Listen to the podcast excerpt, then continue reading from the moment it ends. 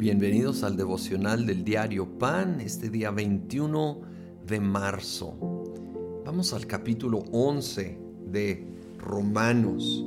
Eh, voy a leer desde el versículo 2. Dios no rechazó a su pueblo, al que de antemano conoció. ¿No saben lo que relata la escritura en cuanto a Elías? Acusó a Israel delante de Dios Señor, han matado a tus profetas y han derribado tus altares. Yo soy el único que ha quedado con vida y ahora quieren matarme a mí también. ¿Y qué le contestó la voz divina? He apartado para mí siete mil hombres, los que no se han arrodillado ante Baal.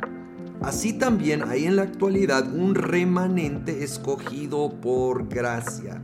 Y si es por gracia, ya no es por obras, porque en tal caso la gracia ya no sería gracia.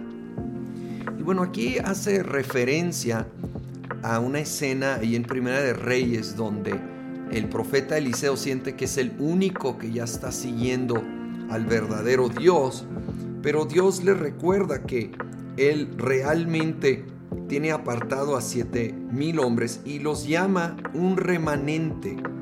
Y dice que en la actualidad hay un remanente escogido por gracia. Dentro del pueblo judío, la verdad, la mayoría realmente no amaban a Dios, pero había un remanente que Dios tenía apartado para él. Y en la actualidad vemos con tristeza como el mundo en general ha rechazado a Dios. Pero hay un remanente, hay un grupo escogido por Dios, por gracia, por su misericordia. Y ante este tema a veces complicado de la elección y la soberanía, que de nuevo no pretendo entender muy bien, pero creo que es crucial siempre partir del hecho de que todos hemos pecado y dependemos de la gracia de Dios. En el momento que yo pierdo eso de vista, creo que voy por un camino equivocado. Tengo que reconocer, nadie merece gracia. De hecho, es imposible porque quiere decir favor inmerecido, como un autor una vez dijo. Merecer gracia es como planear tu propia fiesta sorpresa. Es una contradicción en sí, no, no se puede merecer gracia. Y si siempre recordaremos que es por gracia y que nadie, ningún ser humano merecemos ser salvo. Ningún ser humano merece la misericordia y perdón de Dios, porque todos hemos pecado, todos.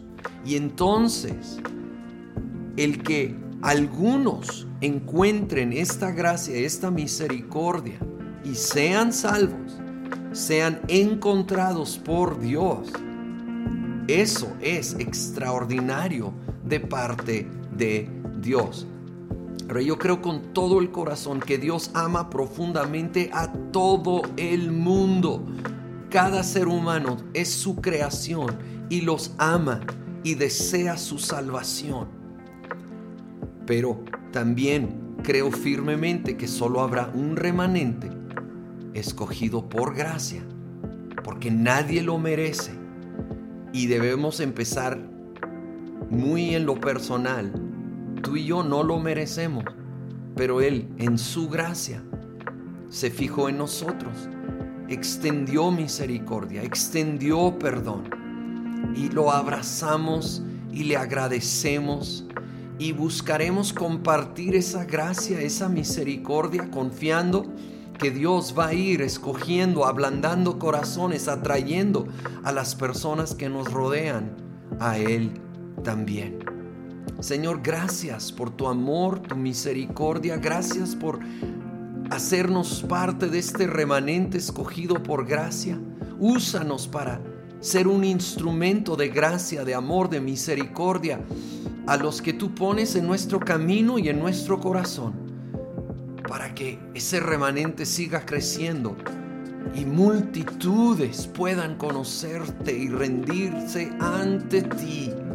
Lo pedimos en tu nombre por tu gracia, por tu misericordia, en el nombre poderoso de Cristo Jesús. Amén.